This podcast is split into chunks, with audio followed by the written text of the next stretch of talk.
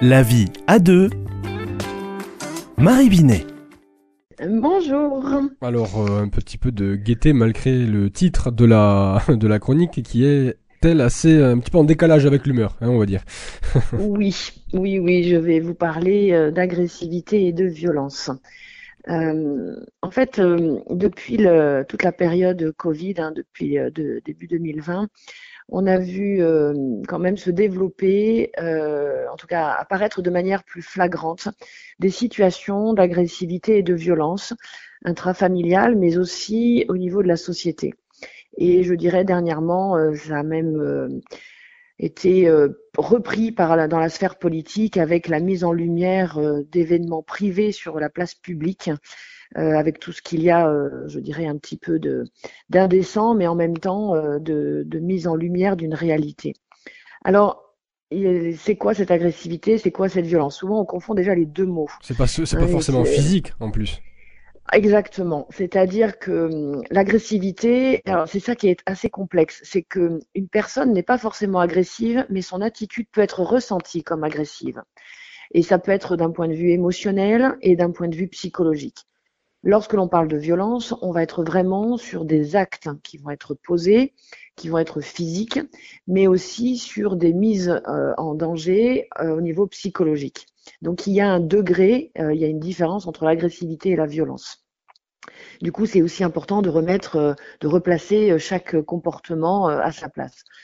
Maintenant, euh, cette, euh, cette agressivité ou cette violence, je l'ai même constaté hein, dans mon cabinet avec des couples qui se s'engueulaient beaucoup plus facilement, avec euh, des, envies de d'explosion ou d'implosion même intérieure parce qu'il y a une trop grande pression dans leur vie et avec des comportements bien sûr qui dérapent.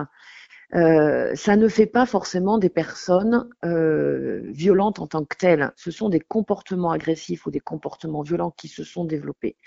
Et pas seulement des hommes vis-à-vis des femmes. Il y a des femmes qui sont aussi agressives et violentes. Il y a des parents vis-à-vis de leurs enfants, mais il y a aussi des enfants vis-à-vis de leurs parents. Euh, des enfants tapent leurs parents, euh, insultent leurs parents. On le voit même dans le milieu scolaire, on en parle pas mal en ce moment. Euh, il y a aussi des personnes âgées qui entre elles sont violentes. Il y a, euh, voilà, je, pense que c'est aussi important de, de, replacer cette violence de manière euh, générale, malheureusement, mais en tout cas, elle existe, quel que soit le sexe ou quel que soit l'âge. Et de se dire, bon, ce n'est pas normal, bien sûr, hein, nous avons même de toute façon la loi qui encadre euh, ces dérapages, et en même temps, que se passe-t-il? Qu'est-ce qui fait que cette agressivité ou cette violence peuvent se développer?